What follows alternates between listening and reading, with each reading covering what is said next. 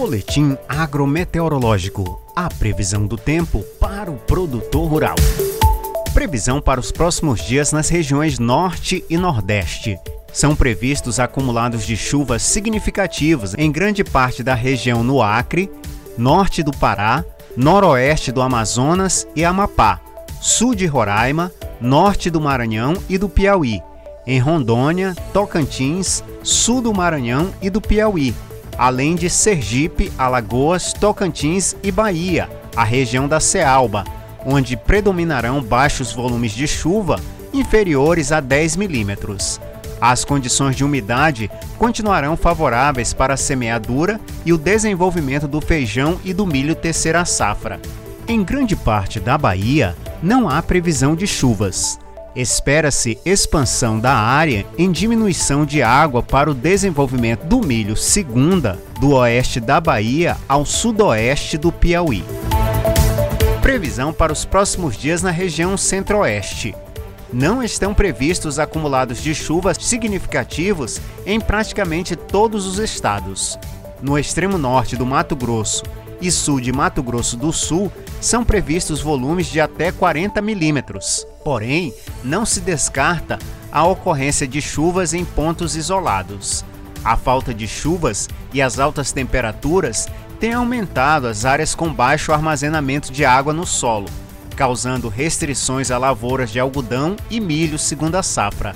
As maiores diminuições ocorrerão nas lavouras de milho segunda safra semeadas fora da janela ideal. Previsão para os próximos dias na região sudeste. Não estão previstos acumulados de chuva significativos em praticamente todos os estados.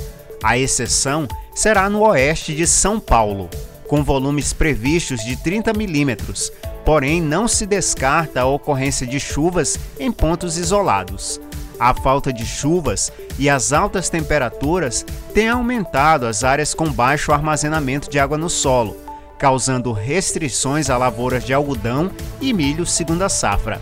As maiores limitações ocorrerão nas lavouras de milho segunda safra semeadas fora da janela ideal.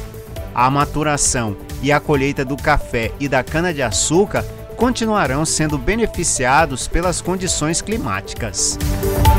Previsão para os próximos dias na região sul. São previstos baixos volumes de chuva, chegando a 40 milímetros no norte do Rio Grande do Sul, Santa Catarina e oeste do Paraná.